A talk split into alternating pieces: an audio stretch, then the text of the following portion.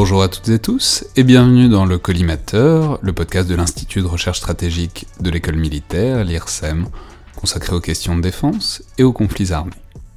Je suis Alexandre Jublin et aujourd'hui j'ai le plaisir de recevoir Barbara Kunz, euh, chercheuse à l'Institut pour la recherche sur la paix et sur les politiques de sécurité à l'Université de Hambourg, ancienne chercheuse à l'IFRI, donc l'Institut français des relations internationales que les auditeurs du collimateur connaissent bien, et auteur justement d'une note de l'IFRI qui est parue l'an dernier, intitulé L'Europe du Nord face aux défis stratégiques russes, quelle réponse politique et militaire qui est tout à fait excellente sur cette question et qui se retrouve euh, très facilement sur Internet. Donc bonjour Barbara Kunz. Bonjour. Merci beaucoup d'être là. Et justement, en fait c'est très intéressant parce que les pays d'Europe du Nord, donc Finlande, Norvège, Suède et Danemark, sont vraiment un point de focalisation très crucial pour étudier la montée en puissance militaire russe depuis quelques années, notamment depuis l'invasion de la Crimée et l'annexion en 2014, parce qu'ils sont dans une certaine mesure en première ligne et aussi dans l'orbite stratégique russe. Pour la petite histoire, les auditeurs se souviendront peut-être que c'est le cœur de l'intrigue du Chant du Loup, le film d'Antonin Baudry, dont on a parlé quelques fois, on a reçu Antonin Baudry dans le podcast. Euh, le, disons le nœud, euh, le cœur de l'intrigue, c'est une invasion de territoire finlandais par la Russie, signe que c'est au moins quelque chose qui est sur le radar stratégique euh, des risques en Europe. Alors, Barbara il faut peut-être replacer dans un premier temps le problème sur le temps long, en remarquant qu'il y a un certain passif historique entre ces pays et la Russie, notamment la Suède, qui a été très fréquemment en conflit ouvert et moins ouvert avec la Russie depuis au moins le XVIIe siècle. Ah oui, tout à fait. Enfin, quand vous regardez les, pays nordiques, déjà, vous allez voir que les, trajectoires euh, historiques sont très différentes, et notamment par rapport à, la Russie. C'est d'autant plus vrai pour, euh, pour la Suède, donc euh, ancienne grande puissance, il faut le rappeler, qui s'est battue contre les Russes pendant, pendant plusieurs siècles. Oui, parce que en fait, c'est ça la différence entre les trois, c'est que deux de ces trois pays, alors le Danemark aussi, mais la, à la fois la Finlande et la Norvège ont eu leur indépendance en fait euh, il n'y a, pas, a pas si longtemps, c'est-à-dire au XXe siècle. Euh, donc Suède, grande opposition euh, traditionnelle depuis des siècles. La Finlande c'est un peu plus particulier puisque l'indépendance est en 1917, mais avant la région avait appartenu tantôt à la Russie et tantôt à la Suède et c'est un cas de guerre pas si ancien euh, avec la Russie, puisque la Russie, enfin l'URSS à l'époque, envahit la Finlande pendant la Seconde Guerre mondiale dans ce qu'on a appelé la guerre d'hiver. Oui, tout à fait. Les, Finlandais sont peut-être ceux euh, dans le Nord qui ont le, plus d'habitude à gérer ce, grand voisin. Il faut rappeler aussi que la Finlande a 1300 km de frontières avec la Russie et a un passé peut-être un peu à part euh, comparé aux autres pays nordiques pendant la guerre froide. On peut, on peut, regarder ça aussi sur une carte, effectivement, c'est très frappant. Quand on regarde une carte, bon, la Suède n'a pas de frontière euh, avec la Russie, pas de frontière terrestre en tout cas. La, Finlande, euh, la Norvège pardon, en a une extrêmement petite, et l'essentiel de la frontière entre l'Europe du Nord et la Russie, c'est vraiment la frontière finlandaise. Quoi. Voilà, il y a, si vous vous souvenez de, de ce qu'on disait pendant la guerre froide, la finlandisation justement, c'est-à-dire un, pays qui, avait un accord d'amitié avec euh, l'Union soviétique qui, lui permettait de, rester une démocratie, mais qui limitait très très largement la, marge de manœuvre finlandaise en, termes de politique de sécurité, défense, euh, politique étrangère pendant la guerre froide. Voilà le, le passif historique d'Helsinki euh, dans la situation actuelle.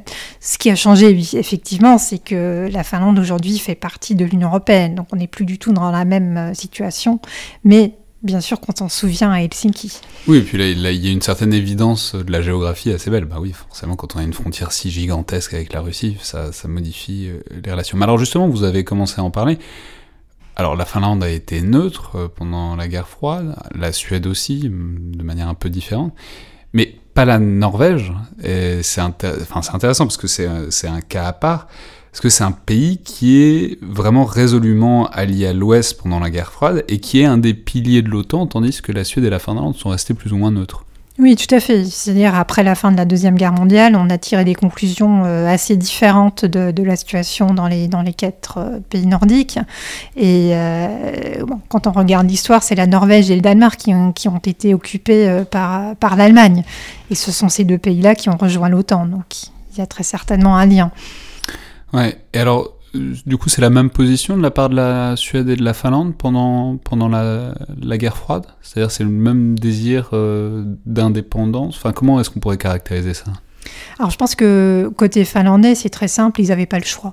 C'est euh, le soi-disant euh, traité de l'amitié avec l'Union soviétique. Euh, voilà, c'était ça. C'était ce qui leur permettait au moins de, rester une démocratie, enfin un modèle, disons, occidental dans tout ce qui est société, économie, etc.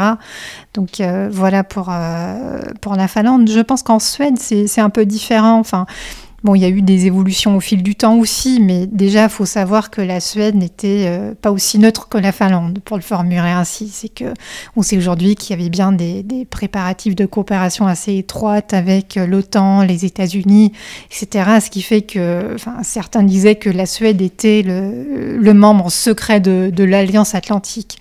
Et ce qui est venu s'ajouter à, tout ça, c'est aussi une certaine idée de, supériorité morale de la Suède qui découle donc de ce statut de, non-alignement qui aurait permis à la Suède, surtout pendant les années 70, vous savez, enfin, Vietnam, etc., de critiquer ouvertement les, Américains, enfin une sorte de, conscience, euh, de conscience internationale, ce qui aujourd'hui résonne encore avec beaucoup de, Suédois, et ce qu'on retrouve dans le débat suédois sur l'adhésion à l'OTAN, par exemple, ou aussi sur euh, l'interdiction de l'arme nucléaire. Oui, bien sûr. Et, alors enfin, le dernier pion, même si bon, il, c'est un peu différent, mais le Danemark, qu'est-ce qu'on peut dire du Danemark et sur les relations, tensions anciennes avec la Russie? Alors bon, le, Danemark, il regarde surtout le, Grand Nord aujourd'hui. Ce qui, ce qui, intéresse le Danemark, c'est l'Arctique à travers le, Groenland. Parce qu'on répétera jamais assez que le Groenland appartient au Danemark, ce qui n'est pas évident euh, si on regarde une carte. Ce qui n'est pas évident et ce qui, ce, qui, enfin, ce qui en fait une puissance arctique et qui, qui fait que enfin, Copenhague est responsable de la politique étrangère du Groenland, mais aussi de la défense du Groenland. Donc c'est un aspect très important. Sinon, l'environnement proche, on va dire qu'il a été plutôt délaissé ces dernières années par euh, Copenhague. une fois les pays baltes entrés dans l'OTAN, on s'était dit, bon, c'est un peu la fin de l'histoire dans la région. Donc euh, on peut se, concentrer sur nos liens avec les États-Unis, la Grande-Bretagne et partir en Irak, en Afghanistan.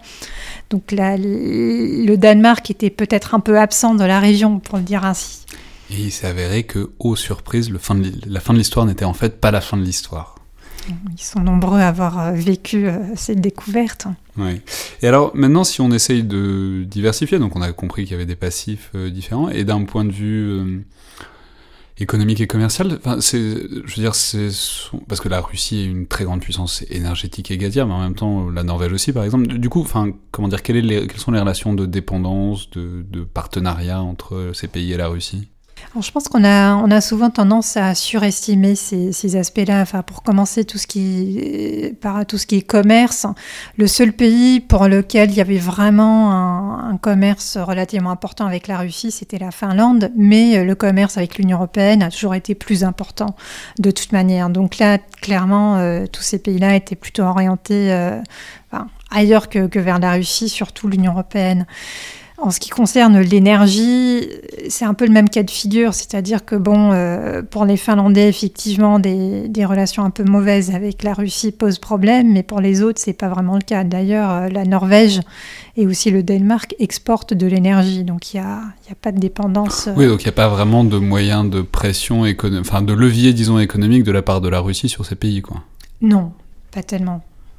D'accord, mais alors maintenant, si on entre vraiment dans cette inquiétude, qui est donc pas économique, qui est stratégique, euh, que vous décrivez dans cette note, c'est quoi le contexte? Euh, C'est-à-dire, ce que je veux dire, c'est qu'est-ce qui inquiète en particulier, puisqu'ils sont inquiets Faut, Ce que vous décrivez, c'est qu'ils sont inquiets pour tout un tas de raisons, mais pourquoi est-ce qu'ils sont inquiets? Est-ce que c'est, euh, disons, un truc de sur le temps très long, l'augmentation progressive des budgets de la Russie qui se reconstitue l'appareil militaire?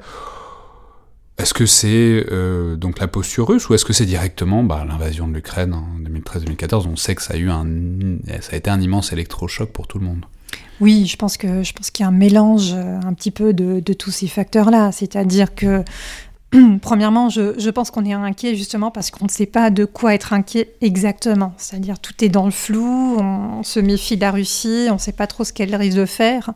Et donc là, il y a euh, toutes sortes de, scénarios hein, qui vont de, la propagande, de l'ingérence dans les élections, enfin, comme on l'a connu. Euh, en dehors des pays nordiques également, il y a, effectivement des, scénarios qui sont liés plus à une invasion des, pays baltes, une sorte de répétition du, du scénario ukrainien euh, dans les pays baltes. Ah, c'est ça l'idée, c'est que ce qui a été fait en Crimée, euh, enfin en Crimée aussi dans le Donbass, pourrait être euh, refait le cas échéant en Europe du Nord? Il y a de ça. Après, quelle en est la, la probabilité euh, Là, il y a, il y a énormément de débats, mais ce qui est sûr qu'une répétition du scénario ukrainien euh, dans, dans, dans, un des pays baltes aura des conséquences euh, tout à fait considérables. Donc l'ukrainien, c'est pas seulement une invasion, c'est aussi, euh, enfin disons, une invasion indirecte, c'est-à-dire financer des groupes armés qui, eux, feraient l'invasion et ensuite les Russes les soutiendraient, quoi. Voilà, quelque chose comme ça. Sauf que comme les pays baltes sont dans l'OTAN, eh bien, le, le, reste des pays membres de l'OTAN seraient dans l'obligation de, de, venir euh, les aider. Donc, du coup, euh, voilà. Oui, du coup, en fait, ça ferait éclater toute la région comme une zone de conflit ouvert, ce qui, ce qui serait évidemment directement impactant pour euh, tous les pays d'Europe du Nord. Quoi. Exactement. Mais alors, en vous lisant, j'ai vu qu'il y avait aussi des exercices militaires russes qui inquiétaient dans la région. Alors, qu'est-ce que c'est exactement? Alors il y a toute la posture russe qui, qui inquiète, ça, c'est-à-dire les, les, documents, euh, les documents stratégiques russes inquiètent, les, les déclarations des, des, politiques russes peuvent inquiéter. Alors c'est quel genre de documents, de, de déclarations de, Enfin des documents stratégiques russes. Oui, mais qu'est-ce qu'ils disent quoi? Quelle est la posture qui inquiète? Il y a eu beaucoup de débats, par exemple, sur l'utilisation de la de l'arme nucléaire tactique par les Russes, donc ce, ce genre de choses. Des, il y a eu des, des exercices russes avec des scénarios qui reposent sur, sur une invasion d'un pays occidental. Il y a ce... Oui, c'est l'idée que les Russes sont en train de se préparer pour quelque chose, euh, enfin, et, et, ça pour, et l'Europe du Nord pourrait entrer dans ces scénarios-là, quoi. Voilà, c'est ça. Après, il y a aussi, je pense que ça, c'est peut-être même le, le risque le, le, plus réaliste, un risque d'escalade de, accidentelle hein, qui serait voulu par, euh, personne au départ, mais je ne sais pas, il y a toujours des, problèmes, par exemple, au-dessus de la mer Baltique, avec des, des vols euh, d'avions euh, qui se croisent, à, enfin, qui, qui, qui, gardent pas suffisamment leur distance, on va dire, et qu'un qu'un incident de ce genre-là pourrait, par exemple, si vraiment ça tourne mal, déclencher un, un conflit majeur entre l'OTAN et, et la Russie.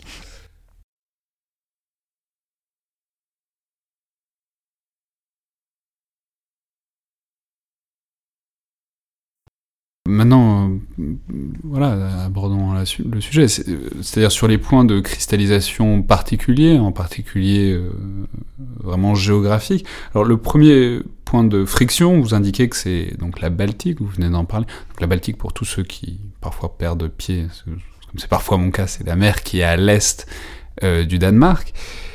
Voilà, l'idée c'est que ça pourrait être un point de tension stratégique, euh, mais pourquoi? Pourquoi est-ce que la Russie aurait des volontés expansionnistes autour de cette mer qui est partagée par tous? Alors le, le scénario le, le, plus discuté, c'est encore une fois autour des pays baltes, genre une sorte de, enfin pas forcément donc les pays baltes, on va dire, c'est Lettonie, Lituanie et Estonie. Voilà, donc encore une fois, enfin un peu un scénario comme on l'a vu en Ukraine, mais qui se répète dans les pays baltes, ce qui ferait que l'OTAN devrait venir en aide de, ces pays-là.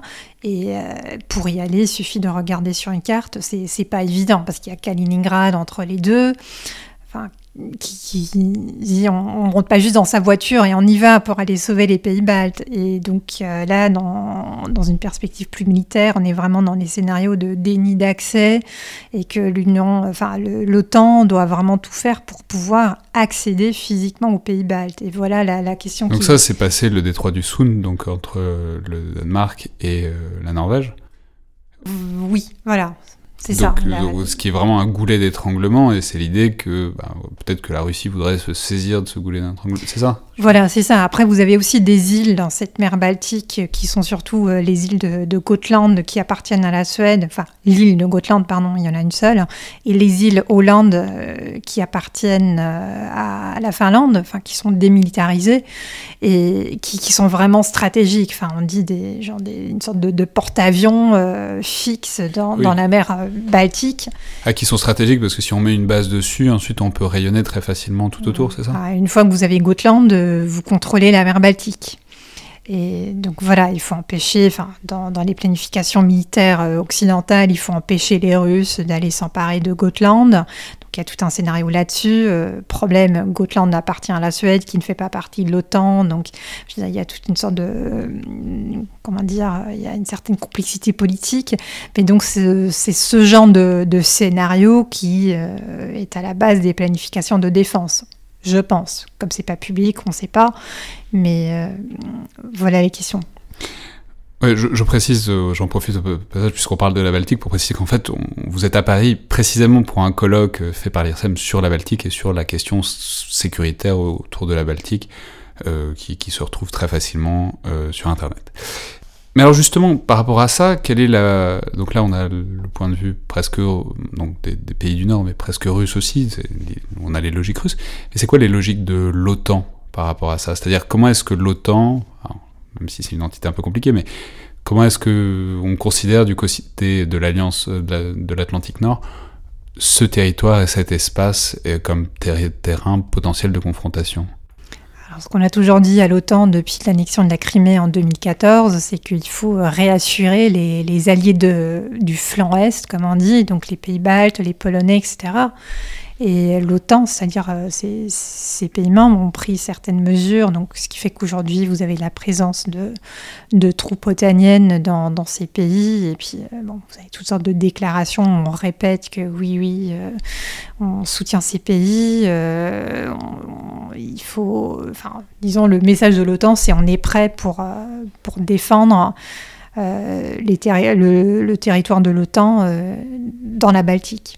Oui, c'est l'idée que l'Ukraine est un mauvais exemple, quoi, et c'est un exemple qui a un peu entaché la réputation de l'OTAN, et que maintenant, enfin, même si l'Ukraine ne faisait pas partie de l'OTAN, mais et que maintenant il faut, faut défendre, il faut arrêter toute tentative russe, quoi. Voilà, on est dans la dissuasion euh, pure. oui, mais alors le paradoxe par rapport à ça, c'est que pourtant ni la Finlande ni la Suède ne font partie de l'OTAN, mais on y reviendra tout à l'heure.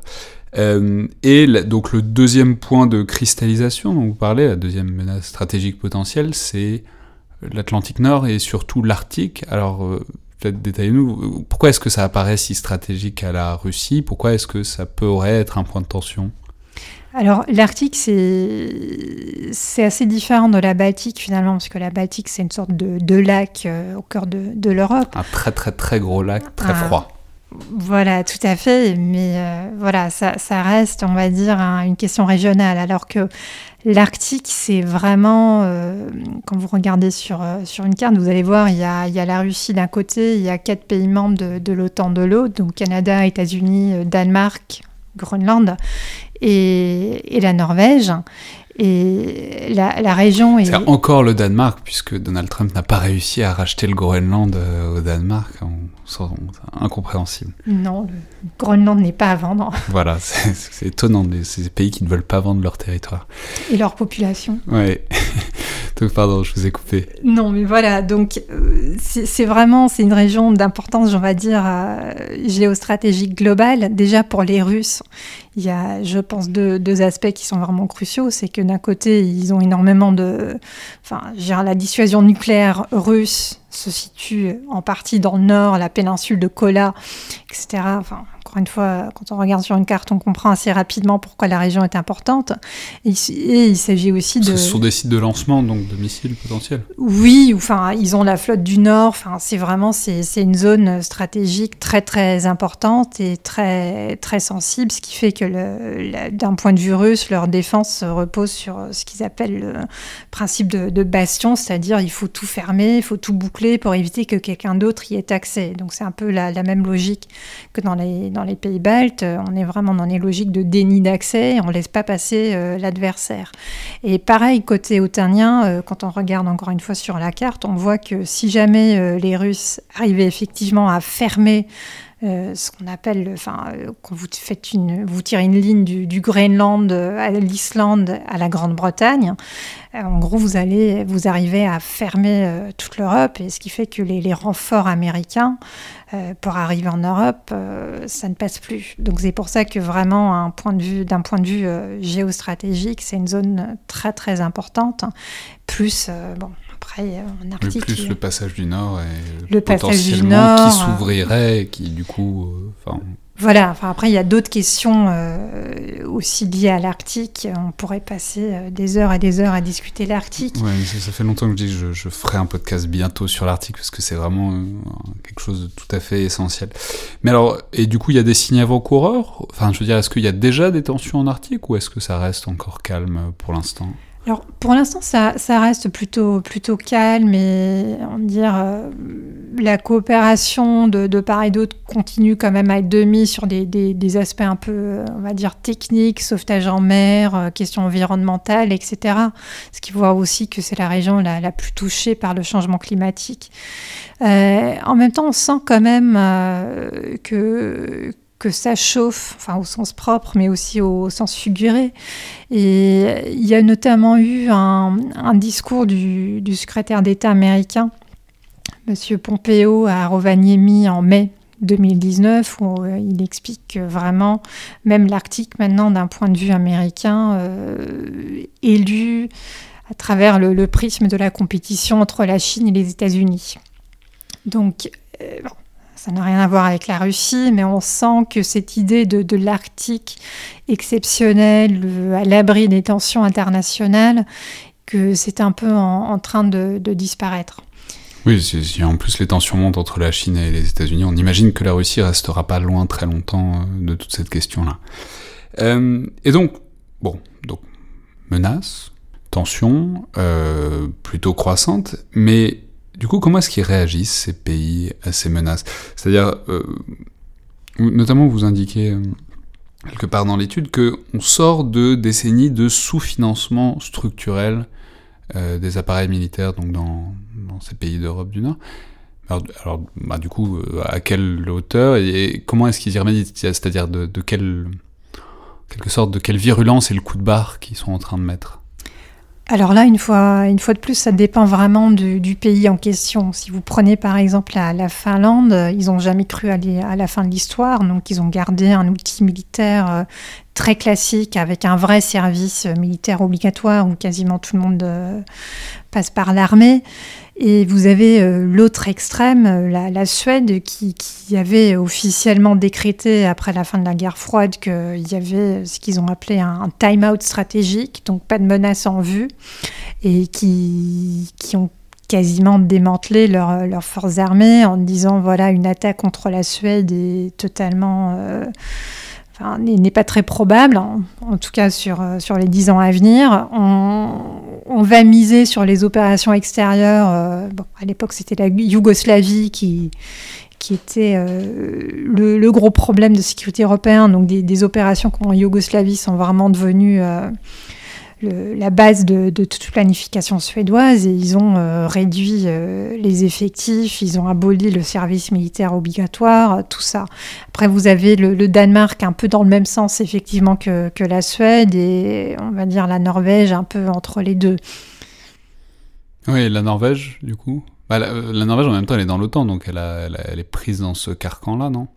Oui, en même temps, je, pense que les, Norvégiens, ce qu'il faut comprendre, c'est que parmi les, les, pays nordiques, c'est la Norvège qui regarde le plus vers l'Arctique et qui, et qui, très tôt a aussi dit qu'il faut faire attention à ce que l'OTAN ne se concentre pas uniquement sur les, opérations extérieures, euh, Afghanistan, etc. Et donc euh, la Norvège avait toujours poussé à ce que l'OTAN reste aussi dans le, business, on va dire, de la défense territoriale. Elle a fait en sorte aussi d'être présente dans, ce domaine, ce qui demande euh, quand même un certain minimum de, enfin de, de militaires, de, de financement. Là, pareil, la Norvège n'a jamais aboli le service militaire obligatoire, par exemple. Oui, mais alors du coup, maintenant, euh, comment ça depuis quand est-ce que ça a évolué? À quel niveau, quoi? Alors maintenant, ce qu'on qu voit vraiment dans, dans, tous les pays nordiques, c'est que ça, ça repart. Les, les, enfin, les, les, les, budgets de la défense sont, sont, en augmentation. Alors après, ils augmentent plus dans les pays qui, qui ont désinvesti le plus, c'est logique. La, la Finlande n'a pas tellement besoin d'investir pour... Euh, Puisqu'il a maintenu son appareil. Quoi. Voilà, alors que les Suédois, euh, vraiment, ça, ça monte et on, on investit dans du, du matériel on achète des avions. Euh, Me dites pas qu'ils ont acheté des F-35. Les Norvégiens Ah si, c'est le plus gros projet euh, norvégien dans l'histoire. Ouais, j'ai peur qu'ils attendent longtemps leur commande. Mais bon. Euh, et, ouais, et la Suède? Vous décriviez. Ah oui, je, crois que la Suède, vous en parliez un peu tout à l'heure, ils ont rétabli le service militaire obligatoire, c'est bien ça? C'est bien ça. Après, ça reste un peu symbolique parce que si mes souvenirs sont bons, on parle de 4000 personnes par an, ce qui, ce qui n'est pas énorme, ce qui fait que c'est... Mais 4000 par personnes par an, de quoi? De recrues... Euh, supplémentaires Enfin non, qui, qui font leur service militaire obligatoire. D'accord. Il n'y a que 4000 jeunes par an en Suède? Non, il y en a beaucoup plus, mais euh, c'est pour ça, bon, c'est plus symbolique qu'autre ah, chose. Parce que les autres faisaient déjà leur service militaire Non, non, c'est juste que, en gros, maintenant c'est obligatoire, mais euh, on trouve suffisamment de jeunes qui ont envie de faire l'armée de toute manière que c'est pas si obligatoire que ça finalement, puisque. Oui, et il y a plein d'exemptions aussi à côté. Voilà, ceux qui veulent pas. Euh, c'est pas extrêmement contraignant, quoi. Voilà. C'est comme la fin du service. Mais non, mais justement, c'est, j'allais dire, que c'était comme la fin du service militaire en France. Mais justement, c'est intéressant parce que, du coup, quelle est la logique derrière euh, ce rétablissement et même ce, maintien dans les autres pays du service militaire obligatoire? Ce que je veux dire, c'est qu'en France, à la fin, quand on a supprimé le service militaire, c'est parce qu'on disait que ça, non seulement ça servait à rien, mais ça coûtait de l'argent, quoi. Mais du coup, quel pourquoi, c'est quoi l'idée de, rétablir un service militaire obligatoire du point de vue opérationnel, disons? Bah, je pense que, pour rester sur, euh, l'exemple de, la Suède, il faut voir aussi qu'il y avait un vrai problème de recrutement des armées. Euh, et que le, rétablissement du, service obligatoire était un peu une tentative de, remédier à ce problème-là, d'attirer des jeunes vers l'armée, d'espérer qu'après ils aient peut-être envie de, rester. Donc il y, a, de ça. Après, il faut voir que les, pays nordiques, ce sont des pays avec euh, déjà une, tradition de, ce qu'ils appellent la défense totale, c'est-à-dire vraiment enfin, déjà l'idée de préparer toute la société à des, conflits ou à des guerres. Alors bon, pareil, c'est des concepts qui ont été délaissés plus ou moins après la, fin de la guerre froide. Encore une fois, moins en Finlande que dans d'autres pays, par exemple. Mais euh, cette idée de, vraiment avoir une approche sociétale fait aussi que le, service militaire a, un certain sens. Après, c'est des petits pays qui... qui ça veut dire quoi? Ça veut dire que du coup, peu d'armées de métier, pas hyper euh, opérationnelles, etc. Par contre, s'il y a un vrai danger, toute la société sera mobilisée, c'est ça? Oui, enfin, on parle de défense psychologique, mais enfin, la défense totale, ça comprend aussi le, secteur hospitalier, euh, enfin, tout ce qui est énergie, Internet, infrastructure. Donc, il y a vraiment cette idée qu'en cas d'attaque, en fait, répondre à cette attaque, c'est une, euh, enfin, c'est une tâche euh, de toute la société et pas juste des forces armées. Et, et ça, c'est vraiment c'est une tradition, on va dire, nordique. De, de... C'est valable pour les trois pays? Oui, tout à fait. D'accord, mais donc du coup... Euh, non mais je vous ai interrompu sur la défense totale, non? Non, juste l'aspect de, la réserve. Oui, il y a des réserves importantes? Oui, comme c'est des, petits pays, ils ont vraiment besoin d'avoir des, réserves de, gens qualifiés en, cas de problème. Et donc le service militaire, c'est aussi une façon de, faire en sorte que cette réserve existe.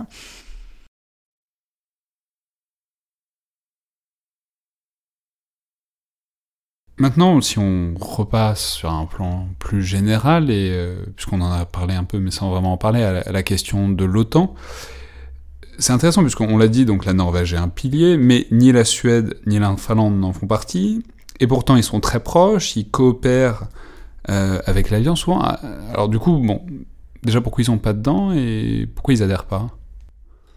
Très bonne question. Alors pourquoi ils sont pas dedans euh, les, raisons sont un peu différentes pour euh, la Suède et, la Finlande. La Finlande, euh, bon, c'est l'histoire qui l'explique un peu. Enfin, déjà pendant la guerre froide, c'est sûr que c'était exclu les, les soviétiques n'auraient pas, n'auraient pas apprécié. Et aujourd'hui encore, vu la, longue frontière avec la, Russie, les euh, enfin, les Finnois se disent, enfin les Finlandais se disent, euh, on va avoir du mal à bouger sans que les Suédois bougent aussi, pour pas, pour pas qu'il y ait une sorte de trou stratégique. Et en Suède, le, ah, c'est-à-dire si la Suède reste en dehors, ça ferait de la Suède une sorte d'enclave euh, d'enclave non otanienne au milieu de deux pays otaniens, quoi, c'est ça? Euh, on, part du principe que vraiment, si, si la Finlande veut bouger, il faut que les deux bougent en même temps pour, pas qu'il y ait de... Parce qu'il faut voir, il y a aussi une période transitoire. Vous ne pouvez pas entrer dans l'OTAN du jour au lendemain. Et c'est aussi de cette période transitoire qu'on a un peu peur. Genre, que fait la Russie qui a dit à plusieurs reprises, enfin, des ambassadeurs, des ministres, il y a toujours ces, prises de parole russes qui disent euh, que c'est une très mauvaise idée de, pour ces deux pays de rentrer dans l'OTAN. Étrangement, les Russes sont pas super fans de l'OTAN. Ça, ça, fait un moment d'ailleurs. Ah non, non, et puis ils sont très subtils. Ils disent Ah non, non, mais enfin, vous faites ce que vous voulez, euh, Helsinki-Stockholm, il n'y a pas de souci. Mais par contre, si vous décidez d'entrer dans l'OTAN, on va devoir prendre des mesures. Et bon, après, c'est plus ou moins détaillé, mais c'est sûr que ce pas des mesures, disons, très, très positives du point de vue finlandais ou suédois. Et donc en, Suède, je dirais que c'est plus un problème politique parce que justement, on leur a dit, enfin, on a dit à la population suédoise pendant des décennies qu'ils étaient neutres, non alignés et que ça conférait aussi une certaine supériorité morale. Et donc abandonner ça, ça fait du mal. Et vous avez aussi un phénomène un peu étrange, c'est que, il y a même des sondages qui le montrent, c'est qu'en Suède, de toute façon, on est convaincu que si jamais il se passe quelque chose, de toute façon, on va venir les aider. Donc, euh. Oui, mais alors ça, c'est justement, c'est très intéressant. C'est euh, le fait qu'en fait, ils sont en dehors de l'alliance, mais ils coopèrent très souvent avec l'alliance quand même. Il y a une sorte d'alliance, pas de fait, enfin, mais presque. Expliquez-nous, c'est quoi ces coopérations euh, entre la Suède, la Finlande et l'OTAN? Alors, pour, pour commencer, pour euh, comprendre l'intérêt surtout de l'OTAN euh, de, coopérer avec les Suédois et les, Finlandais, c'est que surtout le, territoire suédois, si jamais il se passe quelque chose dans les pays baltes, il est absolument crucial. C'est, enfin, suffit de voir sur une carte, déjà pour prendre l'avion par exemple, pour aller de Grande-Bretagne à, enfin, je sais pas, Tallinn, c'est très compliqué si on peut pas traverser, traverser la Suède. Et aujourd'hui, vraiment, la coopération entre, entre ces deux pays et l'OTAN va très très loin. Enfin, il y a des formats spéciaux à Bruxelles, il y a, ça discute, il y a beaucoup d'échanges, notamment sur euh, l'analyse de la situation, de la menace, etc. Et ça, c'est voulu par, par les deux côtés.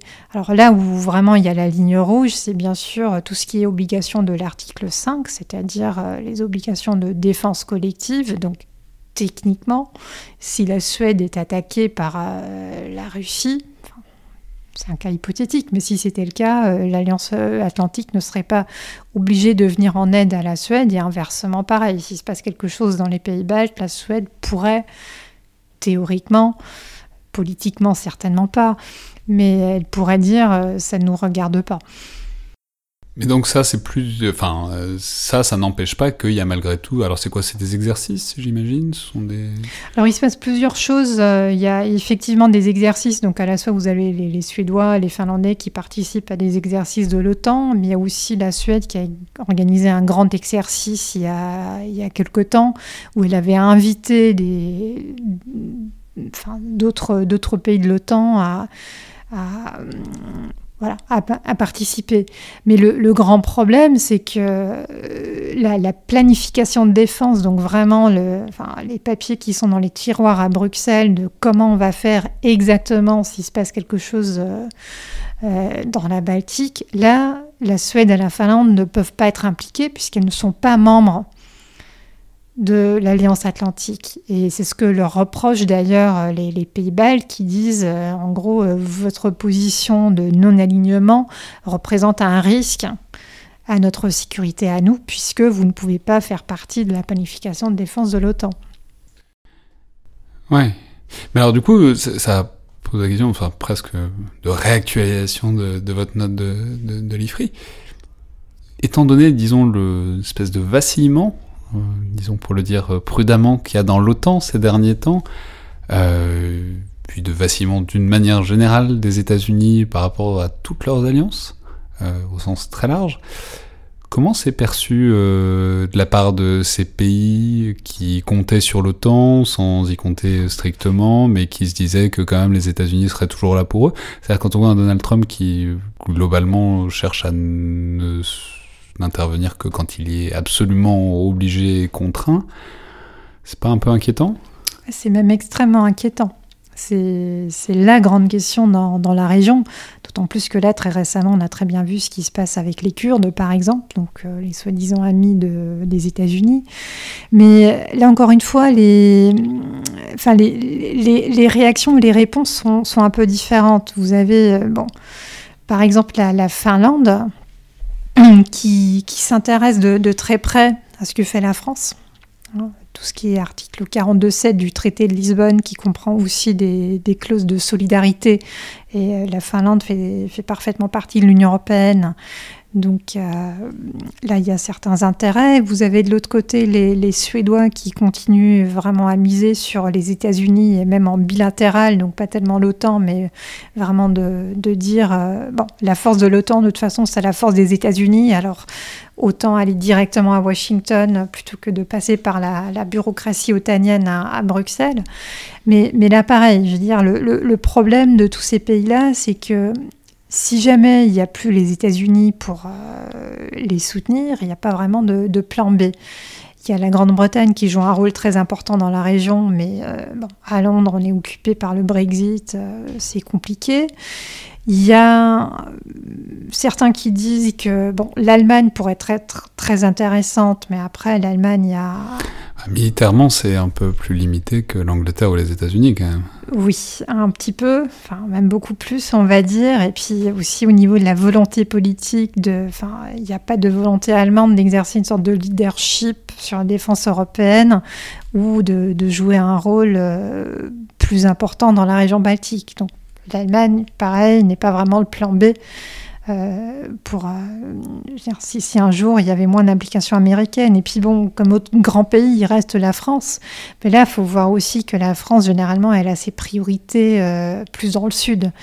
Hein, euh, Afrique, Moyen-Orient, et que euh, on n'est pas sûr dans, dans, le Nord de, que vraiment à la longue, la, France ait envie de jouer un rôle très important dans, dans la Baltique. Ouais, mais alors justement, il y a l'Union européenne qui pourrait fonctionner un peu comme structure, mais la Norvège n'est pas dedans, donc euh, c'est difficile de trouver une alternative euh, en termes de structure. Oui, tout à fait. Et puis, il faut voir aussi que l'Union européenne, euh, déjà, euh, défendre, la mer Baltique ne, fait pas partie des missions de l'Union européenne, elle n'est pas faite pour ça. Puis, deuxièmement, le problème, c'est justement, les, enfin, d'un point de vue militaire, euh, les, les, Européens sans les Américains, ça va pas très loin. Donc, euh, vraiment, il n'y a pas de plan B. Ouais, donc en fait, il faut compter sur le fait que la Russie n'ait pas tant envie que ça de, se, de s'orienter vers la Baltique et que ce ne soit... Non, mais en même temps, c'est, toujours intéressant parce qu'on parle toujours de menaces stratégiques de la part de la Russie, ce qui est très vrai. Mais c'est... Enfin, je veux dire, l'appareil militaire russe n'est pas non plus fait pour envahir la Baltique, en tout cas à l'heure actuelle, quoi. C'est, je veux dire, y a, y a c'est, c'est pas les États-Unis, c'est même pas la Chine, quoi, à l'heure actuelle, en termes de puissance de projection. Non, alors après, la, probabilité de tous ces scénarios, de toute façon, ça, c'est une autre, euh, une autre histoire.